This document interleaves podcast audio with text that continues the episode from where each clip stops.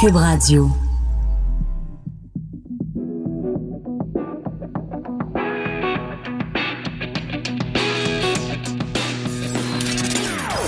Des opinions bien à elle. Sophie Durocher. Son franc-parler ne laisse personne indifférent. On n'est pas obligé d'être d'accord. Bonjour tout le monde, c'est Sophie Durocher. On est le 5 novembre 2019 et là là là là, l'éditorial que j'ai fait hier où je parlais de ces cas de parents qui invoquaient des raisons religieuses pour retirer leurs enfants des cours d'éducation à la sexualité. J'ai, j'en ai, j'ai fait un éditorial là-dessus hier en début d'émission. Ça a beaucoup circulé et beaucoup de gens ont réagi à ça et je faisais la liste des différentes euh, euh différents éléments dans cette histoire-là qui me choquait et j'en ai oublié deux. Fait que je vais en rajouter une couche, je vais rajouter de l'huile sur le feu. Qu'est-ce que vous voulez? C'est comme ça que je suis faite. Il y a deux arguments en plus qui me choquent dans cette histoire-là. Parce que, donc, je vous l'ai dit, des parents invoquant des raisons religieuses ont dit, ben moi, les cours d'éducation à la sexualité, ça correspond pas à mes valeurs, en particulier quand on parle d'homosexualité puis quand on parle de personnes transgenres. Imaginons un autre cas de figure. Imaginez quelqu'un, papa, maman, qui est climato-sceptique eux, ils croient pas à ça, le réchauffement climatique. Ils ont le droit. Mais ils trouvent que à l'école, ils veulent pas que leurs enfants soient exposés à la science, où on va expliquer à leurs enfants que oui, il y a un réchauffement climatique, que oui, il y a une urgence climatique, que oui, il faut faire des choses pour l'environnement. Papa et maman, ils sont climato-sceptiques. Ils trouvent que c'est du gros niaisage, tout ça. Pensez-vous sérieusement qu'en 2019, des parents vont pouvoir appeler à l'école en disant, nous, on est climato-sceptiques, c'est ça notre croyance. J'aimerais ça, moi, que mes enfants, là, ils soient exemptés des cours de biologie, des cours de chimie où on va leur apprendre les plus acides, qui vont être exemptés des cours d'écologie, de tout ce qui a trait au réchauffement climatique. Ces parents-là, ils vont se faire répondre, hey, vos croyances, là, elles sont pas en phase avec ce qui se passe en 2019. Nous, à l'école, on apprend des faits scientifiques. C'est ça qu'ils vont se faire répondre. Alors pourquoi on ne répond pas la même chose à des parents qui disent moi mes croyances là c'est que les homosexuels c'est pas des bonnes personnes. On va leur répondre on n'en a rien à cirer de vos, vos croyances. Ben non, on accorde à ces parents-là pour des raisons religieuses une exemption que leurs enfants ne sont pas obligés d'aller suivre des cours d'éducation sexuelle. C'est un double standard, c'est plutôt un deux poids deux mesures qui selon moi est inacceptable. La deuxième euh, élément dont j'ai oublié de vous parler hier et dont je vous parle aujourd'hui, c'est imaginer que ce soit des parents catholiques, ultra catholiques, qui sont contre l'avortement. Trouve que c'est, si tu te fais avorter, là, tu t'en vas directement en enfer. Et il y a Lucifer avec son gros pic, puis il y a Belzébuth, puis tout ça. Alors, ces parents-là, ultra cathos, veulent que à tout moment dans l'école, si à un moment donné un prof parle d'avortement, que ce soit dans le cours de, biologie, dans le cours d'éducation à la sexualité ou à quelque autre moment, que les enfants soient retirés de la classe. Qu'est-ce qu'ils vont se faire répondre, ces parents-là? Ben voyons donc, monsieur, madame, l'avortement est légal au Canada. On va pas retirer vos enfants de, des différents cours. Alors pourquoi il y a deux poids, deux mesures? Pourquoi des parents qui ont des idées rétrogrades sur un sujet, on leur dit non merci, passez votre tour, ne passez pas go et ne réclamez pas 200. Puis il y a d'autres parents à qui on dit, ah, oh, ben il n'y a pas de problème, vous pouvez retirer vos enfants des cours d'éducation sexuelle. Moi, quand je vois ça passer, je n'ai qu'une chose à dire, ben voyons donc. Elle réagit, elle rugit. Elle ne laisse personne indifférent. Sophie Durocher. On n'est pas obligé d'être d'accord. Le titre du spectacle de mon prochain invité, c'est Transparent. Puis je pense qu'il y a vraiment une tendance en ce moment en humour pour avoir des titres qui frappent fort. Mario Tessier, bonjour. Allô? Qu'est-ce qui se passe chez vous, les humoristes? Alors, toi, ton spectacle, c'est euh, Transparent. Billy Tellier, sa première, c'est ce soir, c'est Hypocrite. Hypocrite, ouais. Martin Petit, c'est Pyromane. Puis Maxime Martin, dont j'ai vu le spectacle la semaine dernière, c'est Fuck You. Fuck off. Fuck off, Fuck ouais, off. C'est exact. vrai, t'as raison, je le corrige à l'instant. Comment tu choisis le titre d'un spectacle pour être sûr que ça se démarque parmi tous les autres humoristes? En fait, le but, c'est pas de se démarquer, c'est de trouver un titre qui est en ligne avec ce que tu as écrit, ce Ouais. que tu avais le goût d'écrire à ce moment-là. Et curieusement, dans les humoristes que tu as cités, ben là, on est à peu près des gars du même âge. Donc, dans quarantaine, Martin, moi et, euh, voyons, et Billy, des gars fin quarantaine. Donc, la cinquantaine approche, on a moins goût de la bullshit un peu. En vieillissant, je pense que c'est normal. Et ça donne qu'on a ce sorti nos spectacles en même temps, puis il y a peut-être ce besoin-là de, de dire, je vais dire ce que je pense du mieux que je peux. Ma vérité à moi, c'est celle-là. Mais quand tu dis euh, qu'à l'approche de la cinquantaine, on a moins envie de bullshit, est-ce que ça veut dire qu'avant, tu étais dans la bullshit? Tu comprends ce que je veux Ben, dire? comme tout le monde. Comme tout le monde. Mais en fait, Moi, je sais pas, je suis pas beaucoup dans la bullshit. Parle Non, pour toi, là, ça- Mario. Ça, je te l'accorde.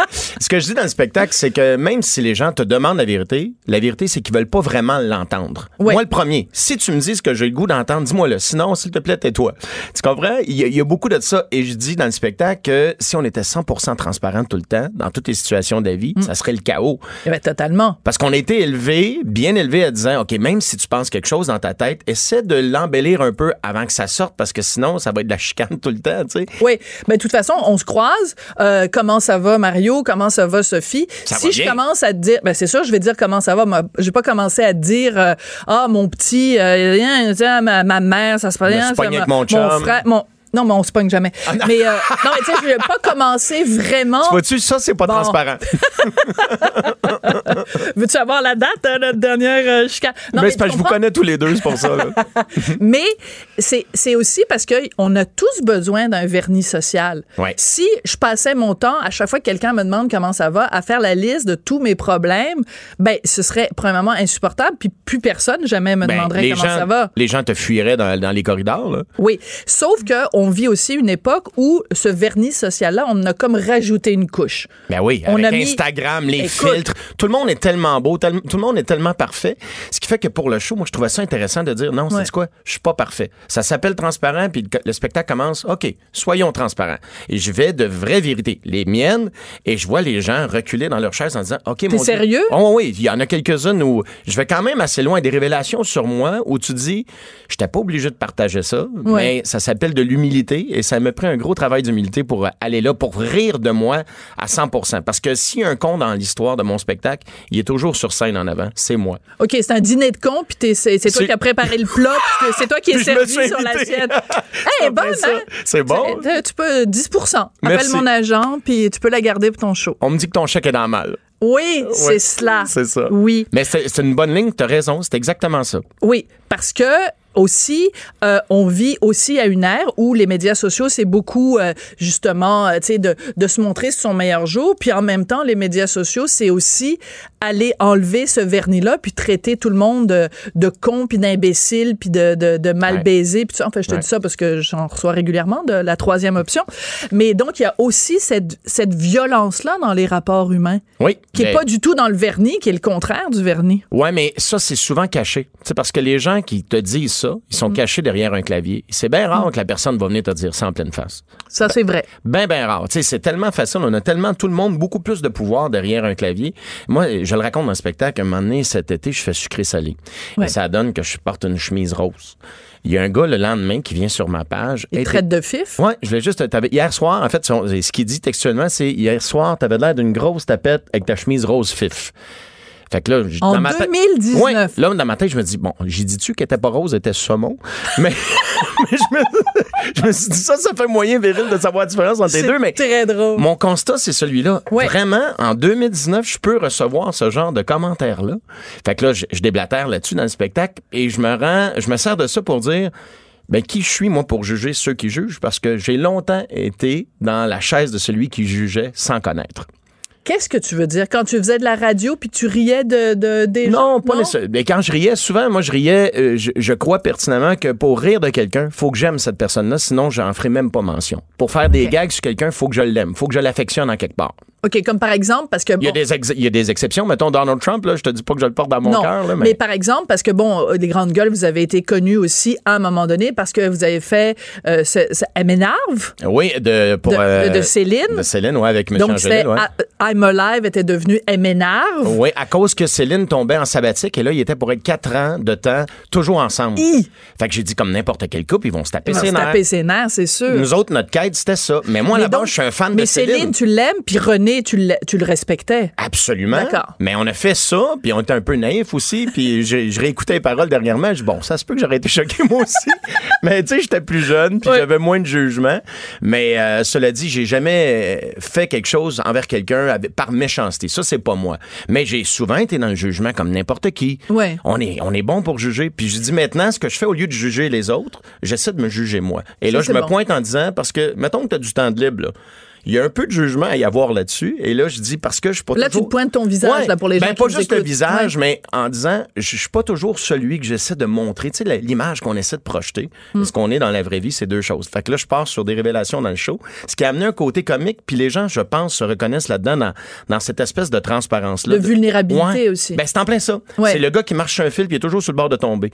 C'est beaucoup plus drôle, ça, que quelqu'un qui est au-dessus de ses affaires, puis qui est confiant, tu sais. Tout à fait. Mais je veux revenir sur ce que t'as, euh, cette- ce- cet internaute qui se cache euh, derrière son écran t'a envoyé Ouais. en traitant de... de, de- ben, je- on n'est pas obligé de répéter ces mots-là, mais en, en ayant des commentaires très Ouais. insultants. Je veux que tu sois très transparent avec moi. Dans quelle mesure ça, ça t'affecte? Ben, ce, commentaire-là m'a pas affecté parce que, un, j'ai aucune inquiétude sur mon orientation sexuelle. Puis même si j'étais gay, Not that dit- there's anything wrong with that, comme Non. disait Jerry Seinfeld. C'est Ouais. pas- si j'avais été gay, il y a aucun malaise avec ça. Je peux pas croire qu'il y a encore des gens qui ont des malaises avec ça en 2019. là. je Ben- veux dire, on- il y a 50 ans, Il y a des gens qui retirent leurs enfants des cours d'éducation Ouais, à la sexualité parce qu'ils ont un malaise avec l'homosexualité. Ça, ça me rentre pas dans la tête. Pour Ouais. vrai, je, je peux pas concevoir ça. Et avant, j'aurais essayé de répondre à ce gars-là pour essayer de le convertir, pour essayer d'y expliquer quelque chose. Mais Hey, T'as vraiment du temps à perdre? Ben, c'est ce que je fais maintenant, j'ai barre. J'ai bon. pas, j'ai pas de temps à perdre. C'est ce que je dis dans le show, je suis trop vieux. J'ai plus de temps. J'ai 48 ans. Si tu m'aimes pas, euh, je vais pas essayer de te faire changer d'idée. Tu comprends? J'ai, j'ai, j'ai plus cette énergie-là. Mais tu reviens beaucoup sur ton âge et euh, écoute, oui, moi, ça je- m'énerve. Non, mais ça t'énerve. Ah, m'énerve. Euh, mais je trouve ça très intéressant parce que, bon, moi, je suis de l'autre bord de la cinquantaine. Hein? J'ai, j'ai 54 ans. Enfin, je vais avoir 54 ans le soir de ta première de spectacle la semaine prochaine. Bon, peu importe. Bonne fête. C'est que, c'est que, je sais, je te le dis, là. Toi, Ouais. t'as 48 ans. Moi, j'ai le, le- l'année de mes 50 ans, là, j'étais pas parlable. Puis je t'en parle, puis j'ai encore des émotions. C'est dur. Ouais. Le passage à 50 ans, c'est chiant, c'est difficile. En plus, pour une femme, t'as la ménopause, c'est l'horreur. Mais pour un gars, je trouve ça le fun qu'il y ait des gars qui aillent sur la place publique et qui disent je l'appréhende ce passage-là de la cinquantaine. C'est important d'en parler Ben, parce absolument. que c'est raide comme passage. Parce que souvent, ce qu'on entend, c'est, c'est difficile pour une femme, une personnalité publique. C'est Ouais. difficile pour une femme de vieillir à l'écran, mais allez pas penser que c'est plus sympathique pour un gars, là. Tout le monde se voit, puis on est tellement dans un jeu de comparaison. On parlait d'Instagram. Mm. Tu vois des gars super lookés, puis pimpés avec un fond sépia. Je sais pas trop, là. Je Oui, mais pas toi, t'es super, t'es cote, t'es super shapé, t'as pas une once de graisse. Ah, ça fait Ok, un bout que ah, tu m'as pas Soulève ton t-shirt, là. Soulève ton t-shirt, Mario Tessier. Non, mais que Sois je- vraiment transparent. Non, ça, tu veux pas voir ça, mais... Ah! Mais ce que je dis, euh, Oui. ce qu'on se rend compte, c'est que pour vrai, le gars, milieu quarantaine, blanc, euh, hétérosexuel, je veux dire. c'est- L'ennemi public numéro un. en ce Je moment. sais pas si t'es l'ennemi public numéro un, mais t'es pas sur ton X. Tu sais, c'est pas toi Ouais. que la. Puis c'est- correct, c'est juste un constat. Puis moi, ce qui me fait. euh, ce que j'aime pas de vieillir, c'est pas nécessairement le côté physique et tout ça, mais je l'aborde dans, le, dans, le spectacle. Je parle de ça parce que c'est normal pour une femme de parler de chirurgie, de tout ça, mais il y a pas un gars qui en parle. OK, mais Comme- toi, t'as eu, t'as eu de la chirurgie. tu viendras voir le spectacle. Tu vas venir voir le spectacle. Je raconte des trucs dans le show. Ouais. Et je me suis dit, pourquoi je raconte ça? Puis quand je l'ai raconté, quand je te disais que les gens reculaient Ouais, sur le siège, il y a des soirs où je fais ça et je tu vois trois rangées quand tu joues, OK, à cause des, des lumières. D'accord, je savais pas. Oui. Là, tu vois les gens reculer, puis dans leur face, puis moi, je le vois, ceux qui ont eu de la chirurgie, là. OK? Puis là, ils Ah. font Pourquoi tu dis ça? C'est notre secret. tu ça, je trouve ça super drôle. C'est très drôle. Et je pose euh, une question à un moment donné, je dis OK, on va essayer d'être transparent, tout le monde. Ça n'a rien de scientifique, mais mettons Ouais. qu'on fait un sondage ici ce soir. Qui, par applaudissement, s'est fait faire du botox? Par applaudissement. Et évidemment, c'est jamais arrivé qu'il y ait quelqu'un qui applaudit, là. Jamais. Puis là, je dis un truc. En tout cas, c'est parce que j'essaie de t'en parler sans t'en parler. ben mais... non, mais c'est ça. C'est toujours le problème quand je reçois un humoriste avant que son Ouais. spectacle ait lieu, puis même après, c'est qu'on veut pas vendre des punchs, puis en même temps, on veut donner le goût aux gens d'aller voir le spectacle. Mais j'en parle. Je vais loin dans mes tu- révélations. Mais donc, mais pourquoi quelqu'un qui, moi, j'ai jamais, je le dis, j'ai jamais fait faire de, de, de botox ni rien. Ouais. Mais moi, regarde, j'ai les paupières qui tombent, là, puis c'est sûr, je vous l'annonce, là, avant d'avoir 60 ans, Duduche, elle se fait arranger ça. C'est certain, certain, certain. On appelle l'équipe de Décor ta vie. Décor ta vie, un ravalement de façade, la Durocher, elle veut plus avoir les paupières Ouais. tombantes. Mais le jour où je vais le faire faire, Ouais.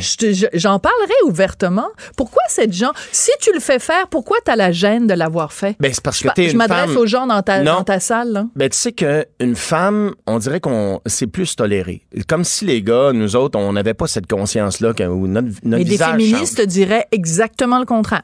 Ah ouais, hein? que pour un gars, c'est euh, euh, on va pas mettre l'accent là-dessus, alors qu'une femme, si elle se fait pas ravaler la façade, elle se le fait reprocher. Puis si elle se fait ravaler la façade, les gens vont dire ah elle l'a trop fait. Puis là, tu sais regarde Renée Zellweger, là, elle est méconnaissable maintenant. Ah, là. ça n'a plus de sens. Bon, euh, Mia, je j'ai pas pas Mia. Mais il y en a plein, il y a plein d'exemples, tu sais, Meg Ryan, méconnaissable. Ben, et ça, j'essaie de ne pas me rendre là, mais c'est un piège, tu comprends? Parce que Ouais. tu dis, j'ai accès à ça, mais tu t'arrêtes où? Mais là, ça, c'est la ça, rénovation, là. Tu sais, tant qu'à y être, là, ouais. tu voulais changer, mettons, les moulures, puis finalement, tu refais la chambre de bain au complet.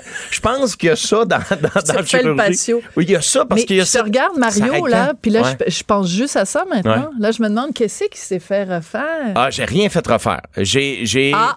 rien. Tu vas voir. Je veux pas te le dire, Non, mais viens mais voir non. le show, mais, mais j'en parle pour vrai, ouvertement. Mais ça, je trouve ça très bien d'en parler ouvertement. Puis en même temps, c'est pas comme si c'était. euh, tu sais, je veux t'as pas commis un crime, là. Non, mais il n'y a pas de gars qui en parle. Il n'y a pas de gars qui en parle. Et pourtant, tu vas maintenant dans, euh, à la pharmacie. Mettons, tu vas à la pharmacie, tu sais, il y avait toujours la section des produits pour femmes qui prenait plein de place dans la pharmacie. As-tu remarqué maintenant comment les, les produits pour hommes de beauté Ben oui. prennent autant de place que les produits pour femmes? Ben, autant jamais autant, là, mais prennent beaucoup de place. Ben, tu sais, Biotherm maintenant, Ah une ouais, ligne de, de- produits pour hommes, Clarence, tout le monde. Avant, t'avais deux C'est drôle parce que Maxime euh, Martin, dans son spectacle, dès les débuts, il fait une blague sur, sur Biotherm puis les Pour produits vrai? pour hommes. Ah ouais, hein? J'espère que t'en parles pas dans ton Non, je spectacle. parle pas de parce que- Biotherm. Ah, OK, d'accord. Je parle pas de Biotherm, mais c'est... Cette émission est commanditée par Biotherm.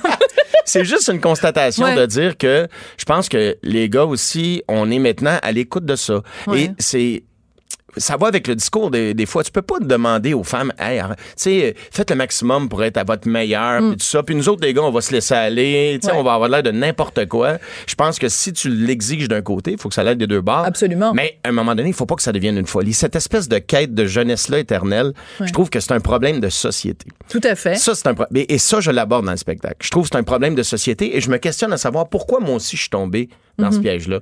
Donc, c'est à la fois un spectacle d'humour et un spectacle qui nous fait réfléchir. Donc, c'est exactement le spectacle, le genre de spectacle euh, qu'on aime.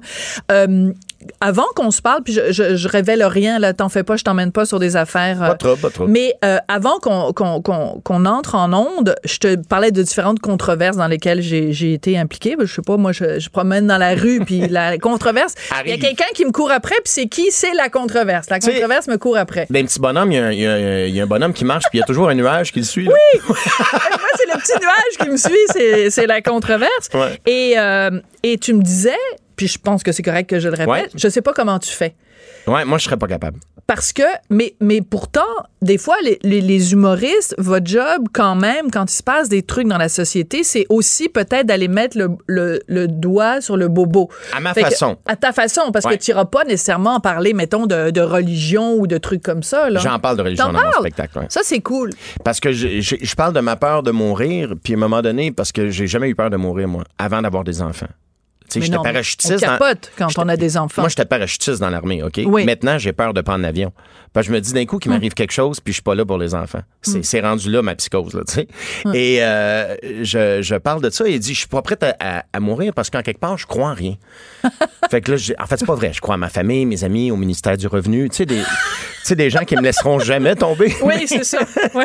Mais euh, je parle Elle est très bonne, c'est une très bonne Merci. ligne. Mais Ouais. côté religion, pour vrai, c'est rien. Donc, c'est le grand vide pour toi. oui, parce que tu as besoin de croire en quelque chose. Quand tu, sais, Ouais. tu vois des gens qui, malheureusement, vont, vont mourir. Mm. Ils ont appris une mauvaise nouvelle.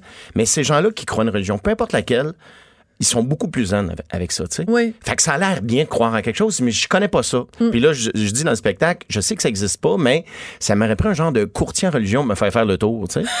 parce que parce que t'as pas acheté la première maison que t'as visitée, tu. Tu, tu veux Non. savoir de quoi tu parles. Ben, même ton chum, t'as maga- tu sais, toi, t'as Ben maga- oui. ta blonde, là, je pense, t'as magasiné un peu avant. Ben, le plus possible. c'est ça. Donc, ça prendrait un courtier en religion pour pouvoir faire les, les, les pour, euh, les pour et les contre. Ou aussi, tu peux être d'une religion puis après euh, demander à changer, tu sais, résilier ton contrat. Comme moi, j'ai fait une apostasie, tu sais, je te le conseille. Pour vrai, ouais. Oh, ouais. J'ai été baptisé contre mon gré. Ouais. Tu sais, quand j'avais six semaines, j'ai rien demandé à personne. Pour me baptiser, on a dit t'es catholique. Puis là, moi, maintenant, Eh, drôle. dis non, je suis C'est pas drôle catholique. que tu dises ça parce que dans Ouais. le show, je dis, moi, je- la seule religion que je connais un peu plus, c'est la religion catholique. Ouais. Parce que quand je suis venu au monde, mes parents étaient catholiques, donc je suis tombé dans l'équipe des catholiques. Ouais. J'ai pas, je veux dire, j'ai pas choisi l'équipe, mais je suis dans l'équipe. Puis là, euh, je fais des, des gags un peu sur ça. Et, mais c'est encore aujourd'hui, en 2019. Tu sais, c'est un numéro que moi, j'aime beaucoup. Il est pas très long. J'ai coupé Et ça ça- crée un malaise dans la salle? pas un malaise. Euh, c'est tu ris jaune, mettons. Tu ris jaune à des places parce que, encore une fois, je ne ris jamais des religions. Que je reviens à ce que je te dis Oui. au début. S'il y a un con dans l'histoire, c'est toujours moi. Donc, c'est le gars en avant qui est pas trop brillant, qui se pose des questions. Comment ça marche? J'essaie de comprendre. Oui. c'est- ma façon de- d'aborder le sujet tout en étant respectueux, mais j'ai quand même des questions. C'est ça, t'es respectueux des gens qui sont croyants, même si toi, tu ne l'es pas. Non. Mais tu te souviens, ben, tu t'as vu ce reportage absolument extraordinaire de l'humoriste américain Bill Maher. Il a fait tout un documentaire qui s'appelle Religulous, qui est un jeu de mots entre religious et ridiculous, Mm-hmm. où il va voir des gens de différentes religions, mais il les fait toutes, là, en montrant les absurdités Ouais. de chacune de ces religions-là. Donc, on a le droit de rire aussi de Ben- certains dogmes ou de... Non, on n'a pas le Je- droit? ben on peut, mais moi Ouais. je ris pas de ça. Comme je te dis, je pose des questions. Je me pose des questions à voix haute et ça donne qu'il y a un public devant moi. Je fais juste amener des réflexions. Mais je parle le des témoins de Jéhovah, je parle de, de, de- je dis que toutes les religions sont bonnes. Moi j'ai des, des réserves quand ça devient on tombe dans les extrêmes. J'ai Ouais. peur de tout ce qui est extrême dans la vie, à gauche ou à droite. Fait que Mais quelle religion est pas extrême? Toutes les religions sont extrêmes puisqu'elles disent voici la façon de faire. Et si vous ne suivez pas ça, soit vous allez en, aller en enfer, ou si vous le faites, vous allez avoir 72 vierges au paradis. Ouais. Tu comprends? Je veux dire, toutes, toutes, toutes les ça religions sont un peu extrémistes d'une certaine façon. Ben, moi, je pense qu'il y a du bon dans chacune des religions. Et ça, je te dis sérieusement. Je, Ouais. je pense que c'est des trucs de motivation, dans le fond. Tu prends ce que tu as de besoin Comme les coachs de vie. Oui, puis on a, tout le monde a besoin de croire en quelque chose. Je pense que ce soit, mettons, là, on parle de religion. Il y en a pour qui la religion, c'est le Canadien. Ils ont besoin de s'accrocher à quelque chose. Il y en a que, je pense qu'on a besoin d'un but, sinon ça sert à quoi tout ce qu'on fait? Et- et- tu comprends ce que je veux dire? Oui, oui, tout à fait. Bien Et sûr. la religion vient de ça. C'est sûrement des gens qui se sont dit à un moment donné, OK, je suis ici, je fais ça, mais à quoi ça sert tout ça? Qu'est-ce qu'il y a après? Je pense que c'est les mêmes questions qu'on se pose depuis toujours. Mais ça, c'est intéressant parce que c'est le genre de questions qu'on se pose. Puis tu as donné une entrevue à ma collègue Sandra Godin du Journal de Québec, Journal Ouais. de Montréal. Absolument. Et euh, tu parles, ben, je suis désolée de, de te parler de ça, mais tu parles du, du décès de ton père qui est mort à 61 ans. Et c'est sûr que quand on a quelqu'un qu'on aime qui est, qui est mort beaucoup trop jeune, Ouais. 61 ans, c'est beaucoup trop jeune, c'est sûr, ça nous donne une perspective euh, différente de la façon dont on voit la vie. Je suis désolée, t'es émue, je suis désolée de non, non, mais ça. non, au contraire, c'est parfait. c'est pour ça que l'approche de la cinquantaine, c'est aussi se rapprocher de cet âge-là, Ben, qui est un peu un âge euh, C'est des jalons. bannière. Ouais. Moi, mon père est décédé à 61. Fait que quand je vais arriver proche de ça, là, Mm. c'est clair que dans ma tête, je vais penser, dis d'un coup que moi aussi, c'est ça. Et je le fais dans le spectacle parce que je dis, moi, j'aimerais ça vivre jusqu'à 100 ans. Tu sais, c'est 100 ans. Moi, c'est mon chiffre. Et là, après ça, je déconstruis les raisons de pourquoi je veux pas vivre jusqu'à 100 ans. Je m'enlève des années pour des, des trucs que j'ai fait. Les CHSLD où on change pas les couches, des trucs comme ça. Non, non, je dis, euh, par exemple, euh, pour euh, me rendre à 100 ans, je dis, il est trop tard. Parce qu'il aurait fallu que j'aie une vie de moine et je mange de la Ah, luzerne. ben oui, je dis, moi, j'étais un gars des années 70. Je suis venu au monde en 71. Avec les gras trans que j'ai ingurgités, jamais je vais me rendre. J'ai dit juste en cheese whiz. Je dis, moi, j'ai été élevé au Des cheese whiz. pogos, mangez-tu ça, des pogos? Ben, certain. Bon, ben c'est ça. Vous êtes toutes condamnées à avoir euh, du cholestérol, tout ça. Puis là, je, je me rends, j'enlève des années. Je dis, finalement, quand je calcule ça, j'ai une espérance de vie de 45 ans. J'ai 48, fait 3 ans, je suis mort. Puis après ça, je me redonne des années, mais C'est bon. Je fais des blagues, mais le, le, le 61 de mon père, c'est sûr que c'est dans ma tête. C'est sûr. Puis je pense tout le temps. Puis mon père, c'était mon idole. Fait que je me dis d'un coup que moi, je me rends pas Tu là. parlais beaucoup de lui dans ton premier Beaucoup. spectacle. Ben, il est encore présent dans le deuxième, Ouais. dans, dans, dans ma quête de dire, OK, j'ai une urgence de te raconter des affaires parce que je suis pas vieux, j'ai 48, je suis conscient que c'est pas vieux. Ouais. Mais mettons qu'il en reste pas tant que ça. Je ne sais pas, personne ne la connaît, cette date-là. Je, je vais au moins essayer d'en profiter au maximum puis te dire le maximum de trucs pendant que je suis sur une scène. Ouais. Euh, une, une fois, on s'était rencontrés, toi et moi, dans un restaurant. Oui, absolument. Et, euh, bon, on va le dire, on était au restaurant. Euh, on a-tu le droit de le Ben dire? ouais, Bah oui, la- non, parce que ça coûte tellement cher aller là que Bon, on a tu le droit de se faire traiter de snob. Ouais, oui, on travaille fort pour on le mérite. Ouais. Et on, est, on était, on s'était rencontrés donc au- chez Robuchon, le restaurant de- du casino, et on s'est mis à parler. T'étais avec ta blonde, j'étais avec mon chum, puis on s'est mis à se parler de nous, on venait de passer une soirée, Richard et moi, à se parler sans arrêt. Toi, avec ta blonde, à se parler sans arrêt. Ouais. Puis on disait, avez-vous remarqué, les gens autour, c'est rempli de couples qui vont au restaurant et qui ont rien à se dire? Mais le plus triste, c'est quand ils sont, ils sont chacun sur leur téléphone, tu sais. Puis je me dis. Mais ça, il me semble c'est un sketch pour un humoriste. Ben, ils l'ont fait dans Like Moi. Tu sais, dans Like Moi, il y, a, y a des sketchs où ils sont à table, tout le monde ensemble, puis ils sont cinq, genre, puis personne s'adresse. Ben, c'est d'une tristesse absolue. Puis moi, je, je veux dire, on va se laisser rendu là. Il faut que ça arrête, là. Ben oui. Si t'as je- rien à dire, pourquoi t'es, pourquoi t'es ensemble? si dans ce restaurant-là, qui est un privilège, tu on s'entend d'aller s'asseoir là, c'est un privilège. Si t'es pas en train de triper avec la personne qui est en face de toi, ben, paye-toi pas ça, mon chum. Va, va, va te chercher deux hot dogs avec une frite en quelque part, puis parlez-vous pas, tu sais. Ouais. Va dans ta belle province, ça va aller dans sienne. tu comprends? C'est pourquoi Vous ça, allez avoir un hot dog en garde partagée. euh, ça sert à quoi, tout C'est très tu bon. Écoute, chaque fois qu'on se voit, on rit beaucoup. Ça a été vrai. vraiment euh, un super plaisir. Fait que je te dis merde, le mot de Cambronne pour euh, le 12. Puis, ben écoute, euh, je, je te regarde, là. Non, j'arrive vraiment pas à voir. Non, j'ai hein? hâte d'avoir la réponse, savoir ce qui s'est fait faire. Je suis un peu déçue quand même que tu m'aies pas montré tes pecs puis tout ça. Ah non, Toi, tu non. dois avoir une caramel quand même, non? Une caramel a fondu un peu. Ah. C'est. Mais tu as moins de morceaux, ça regarde. ça. Il me reste peut-être deux morceaux en, en Ah, frottant même. un peu, là. Ouais. Quand même. Ouais. Ouais, ben, J'irai pas frotter là. J'ai tout ce qu'il faut à la maison. Hey, merci beaucoup. Donc, je donne les dates. Le 6 Ouais. novembre, donc, à Albert Rousseau à Québec, donc demain. Le 12 novembre à l'Olympia à Montréal. Et pour toutes les autres dates, vous allez sur mariotessier.ca. On n'est pas obligé d'être d'accord. Pour nous rejoindre en studio, Studio à commercial cube.radio. Appelez ou textez 187 Cube Radio. 1877 827 2346. Bon, mon ami et euh, collègue Mathieu Bocoté va encore se faire des amis avec sa chronique de ce matin qui s'intitule Quand la gauche méprise le peuple. Mathieu Bocoté est au téléphone. Bonjour Mathieu, comment vas-tu? Toujours bien. Voilà, j'adore. Avec chaque chronique, tu élargis le cercle de tes amis à gauche. Quoique je pense, de toute façon, les gens qui euh, ne, ne t'apprécient pas ou ne t'aiment pas euh, ont peut-être parfois du plaisir à te lire pour euh, t'aimer encore moins. Est-ce que c'est possible? Oh, ben c'est tout à fait possible. Il y a des auteurs vers lesquels on se tourne pour entretenir euh, un bon taux de bile chez soi, donc c'est pas inimaginable. Euh, je devine que j'ai quelques j'ai quelques personnes qui me lisent comme ça dans cet esprit.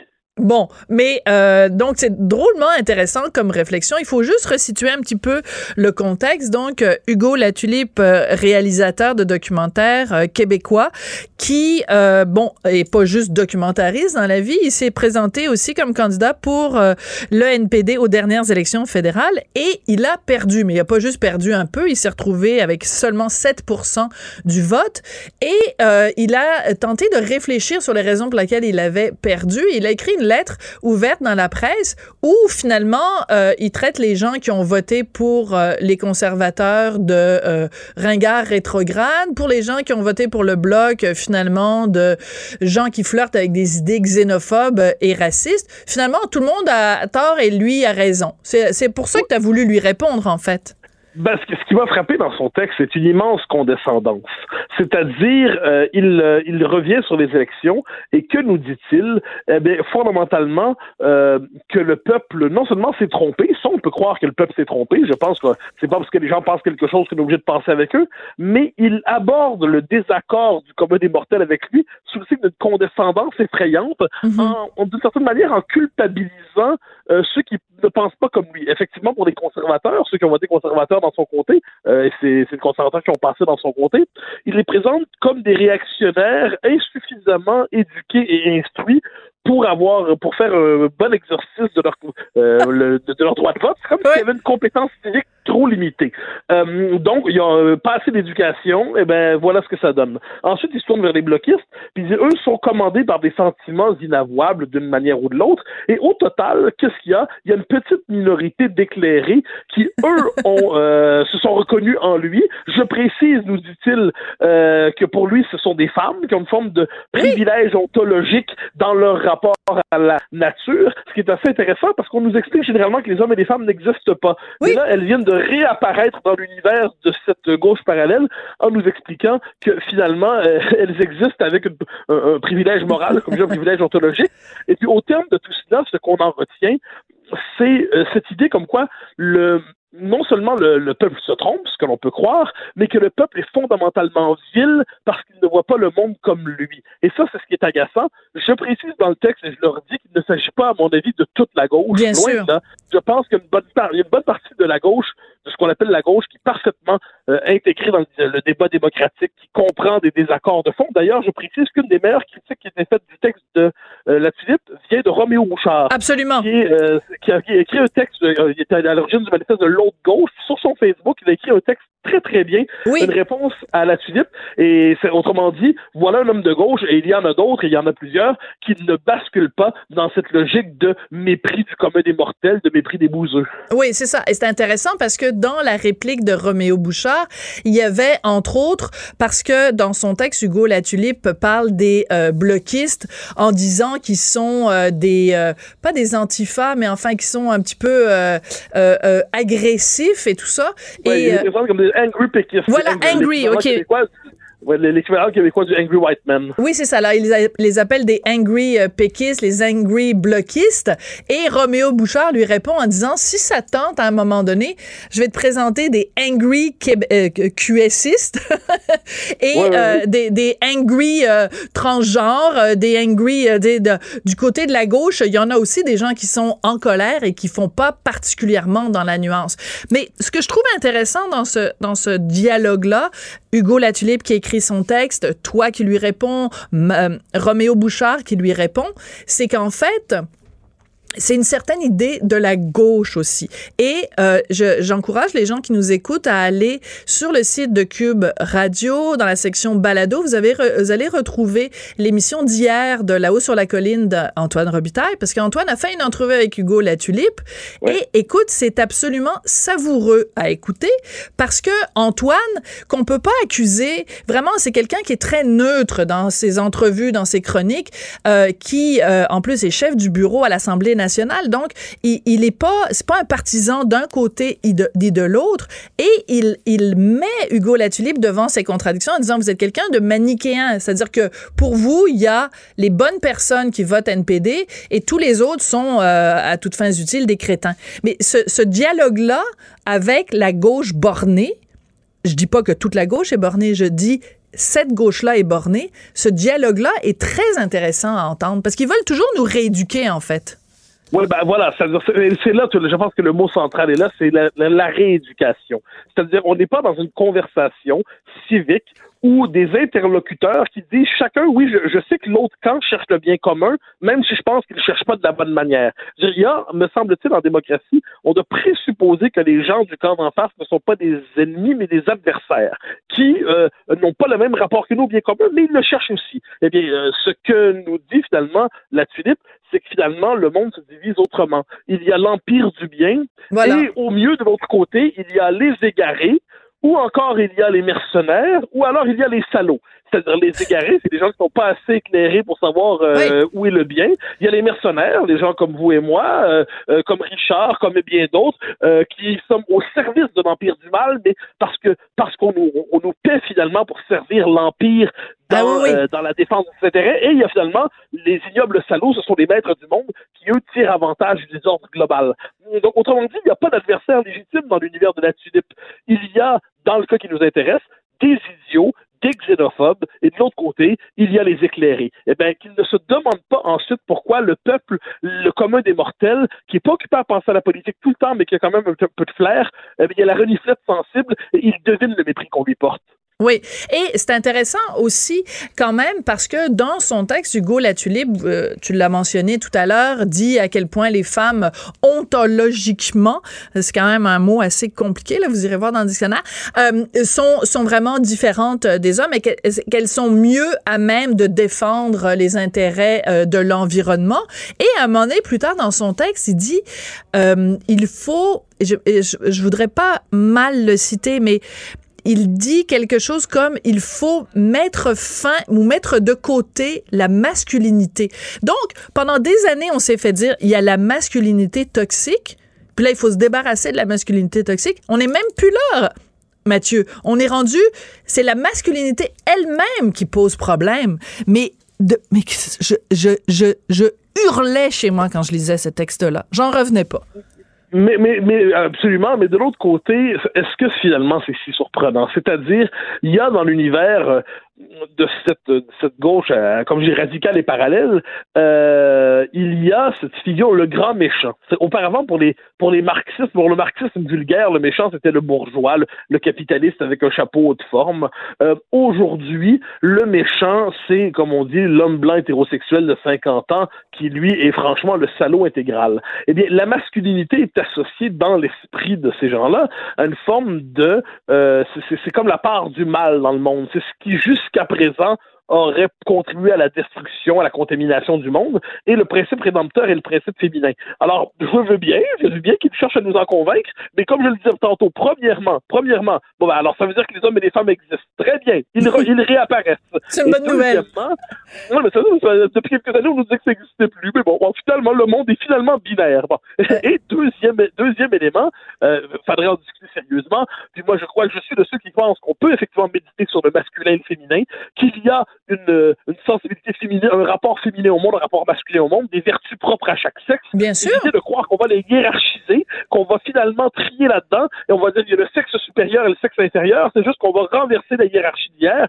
Pour moi, là-dedans, ça relève d'une pensée qui flirte avec la bêtise et qui finit par l'embrasser qui flirte avec la bêtise et qui finit par l'embrasser. C'est pour ça qu'on t'aime, Mathieu. C'est pour ce genre de, de formule-là.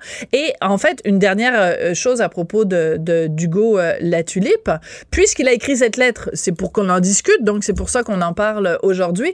Mais s'il trouve que les femmes sont si supérieurement proches de la nature et mieux à même de défendre les intérêts euh, de l'environnement, et qu'en plus, il nous dit que l'environnement est vraiment une cause qui lui tient tant à cœur, pourquoi donc ne s'est-il pas présenté pour le Parti vert d'Elisabeth May, qui fait vraiment de sa priorité l'environnement et qui en plus est dirigé par une femme plutôt que d'aller avec le, NPD qui est dirigé quand même par un homme, bon il n'est pas blanc, mais un homme de 40 ans, euh, donc euh, de la masculinité horrible hein, quand même. Oui, oui, effectivement, c'est le genre de contradiction qu'il faut toujours ramener à l'esprit de nos, euh, de nos, de nos amis de la gauche parallèle.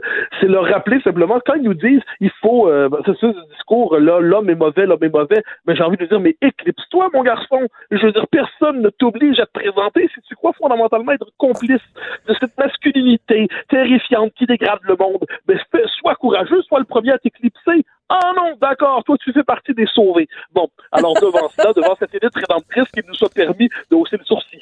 Oui. Alors, si, si on résume, je pense que euh, c'est une expression, une distinction que tu as déjà euh, amenée à la discussion quand on se parle, euh, toi et moi, régulièrement. C'est que dans en politique, on a des adversaires. Je veux dire, quand tu es pour le NPD, évidemment, les conservateurs sont tes adversaires. Évidemment que les gens du bloc vont être tes adversaires, mais il faut pas confondre adversaire et ennemi. Et je pense que ce qu'on a beaucoup senti dans le texte d'Hugo Latulippe, c'est qu'il considérait ses adversaires politiques comme des ennemis. Donc, il amenait le débat politique à un tout autre niveau qui est, euh, bon, selon moi, celui euh, où c'est moins, c'est moins de la politique propre quand on l'a fait de cette façon-là. Mathieu, ça a été un plaisir euh, de te parler. Donc, ton texte s'intitule Quand la gauche méprise le peuple. On a bien pris le soin de mentionner, c'est pas toute la gauche, c'est une certaine gauche. Donc, à lire dans le journal. Merci beaucoup, Mathieu. Au grand plaisir, au revoir. À bientôt.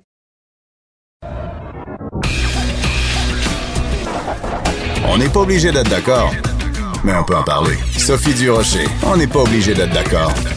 Cube Radio. Vous le savez parce qu'on en parle régulièrement à quel point le système de paie des employés fédéraux, le système Phoenix, connaît des ratés, mais des ratés énorme, des délais dans les payes, des erreurs sur les différents chèques de paye, des employés qui sont vraiment en détresse financière, mais en détresse psychologique euh, aussi, à tel point que on apprend donc qu'une employée fédérale, une fonctionnaire fédérale qui s'est euh, suicidée en 2017, en décembre 2017, la coroner Pascal Boulet qui a étudié ce cas-là, en conclut que c'est relié du moins en partie à cette, euh, ce système de paie complètement défectueux. Alors, comment un système de paie ou en tout cas un environnement de travail qui est compliqué peut mener quelqu'un à cette extrémité. Là, on va en parler avec Pierre Faubert, qui est psychologue clinicien et qui est un habitué de l'émission. Bonjour, Monsieur Faubert, vous allez bien? Oui, ça va très bien, Sophie, et merci euh, de m'avoir invité. Ça fait plaisir. Voilà, ben c'est toujours éclairant euh, quand, quand on vous parle parce que c'est important d'avoir euh, votre point de vue de, de clinicien. Euh, mhm. Quand on parle de détresse au travail, habituellement on pense bon quelqu'un qui est harcelé par un collègue de travail, quelqu'un qui vit de l'intimidation ou quelqu'un qui est bon pas valorisé dans son travail à quel moment le, la façon dont on est rémunéré ou l'absence de paye peut devenir un facteur aggravant pour quelqu'un qui peut-être est déjà vulnérable? Ben oui, mais justement, je pense que vous avez euh, bien situé la, problématique. Et une problématique, comme on le sait, c'est plusieurs problèmes à la fois. Donc, euh, euh, on parle en psychologie de comorbidité ou bien de, de, de problèmes multiples qui vont faire en sorte qu'il n'y a pas qu'un seul facteur qui est déterminant dans un geste définitif comme un suicide ou comme un meurtre, parce que en fait, ce sont deux meurtres, hein, quelqu'un qui tue un autre qui se tue soi-même, c'est un meurtre.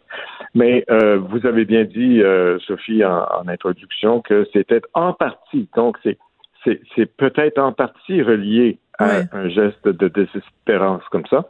Et euh, il faut peut-être aussi lire un peu euh, ce, qui, ce qui est arrivé à cette dame, euh, euh, qu'est-ce qu'elle vivait, et puis de voir qu'il y avait d'autres facteurs qui sont qui sont dans la presse plus que j'ai devant moi là, puis qui qui qui peuvent avoir aussi contribué à cet état de détresse ultime.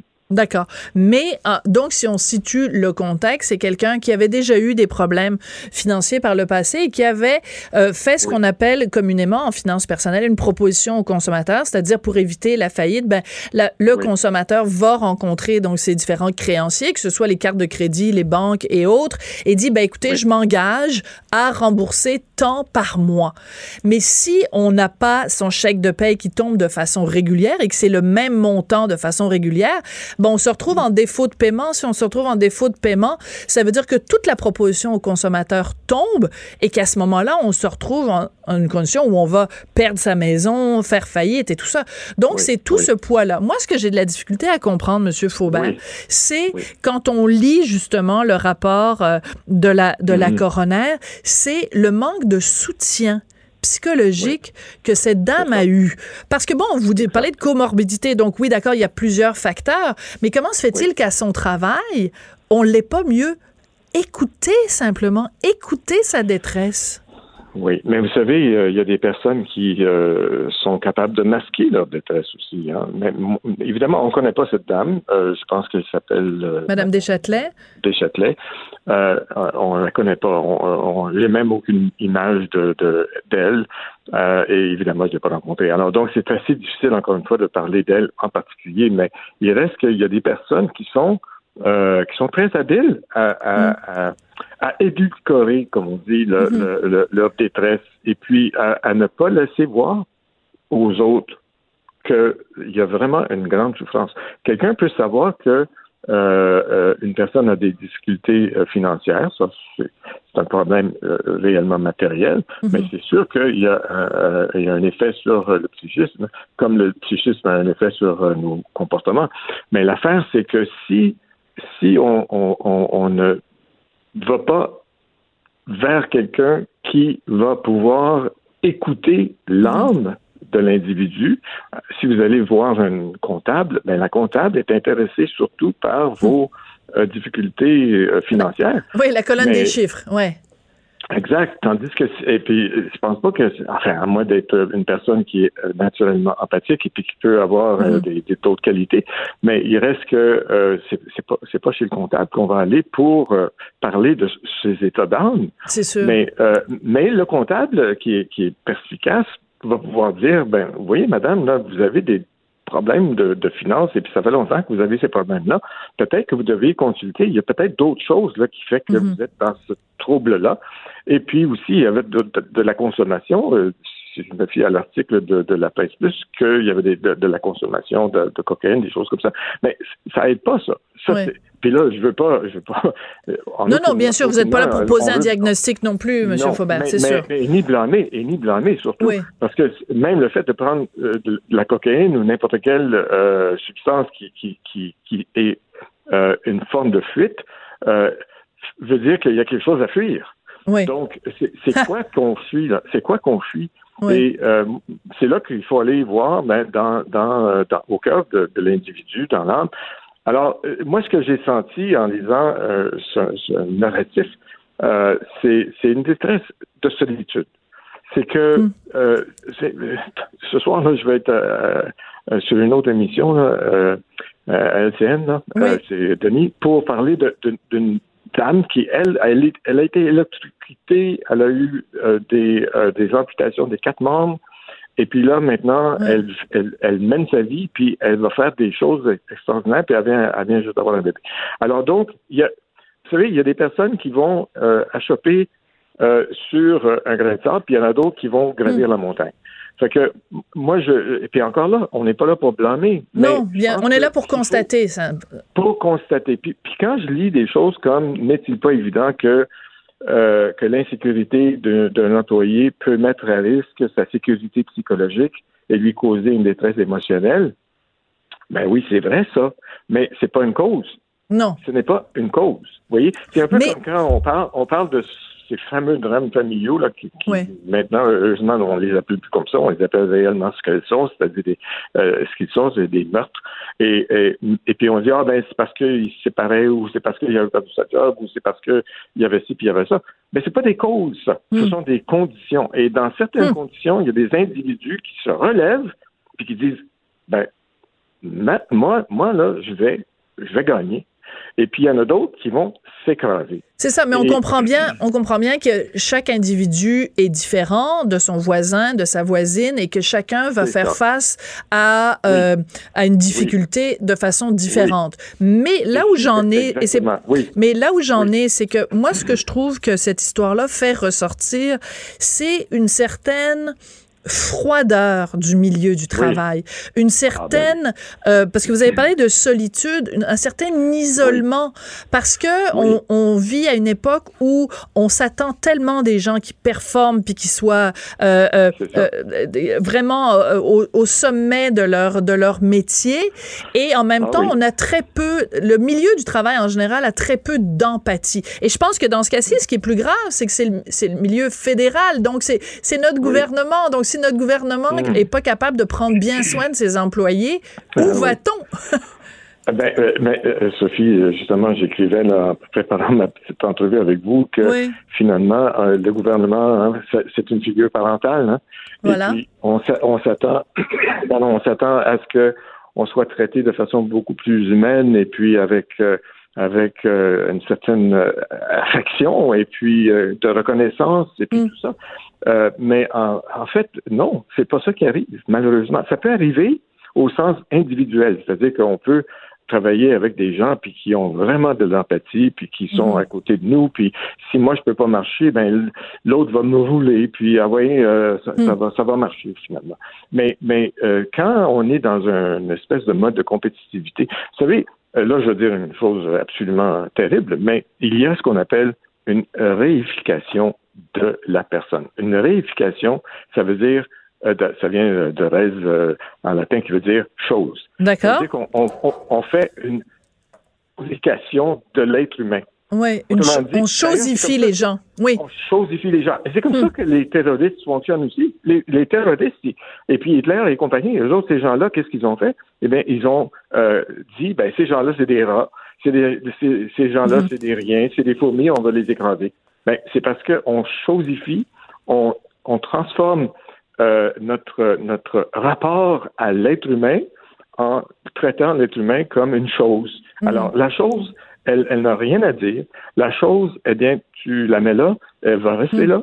Tu la déplaces, elle va rester là. Mhm. Alors, c'est ça le problème, c'est la chosification. Et puis, justement, quand on a une chose, puis que la chose fonctionne plus, eh bien, on la met dans la poubelle. Aujourd'hui, c'est ça. Il, y a, il, y a, une forme de, une forme de désuétude et, et puis d'obsolescence programmée. Alors, si on oui, c'est ça. On en parle pour les ordinateurs, de l'obsolescence programmée ou pour les cellulaires, mais elle, s'applique aussi aux humains. Donc, peut-être euh, se conclure là-dessus, plus d'empathie, de, bienveillance, euh, de sollicitude, les uns à l'égard des autres à l'intérieur des, des, entreprises, que ce soit au privé, que ce soit euh, pour les entreprises gouvernementales. Je pense qu'on en aurait tous bien besoin.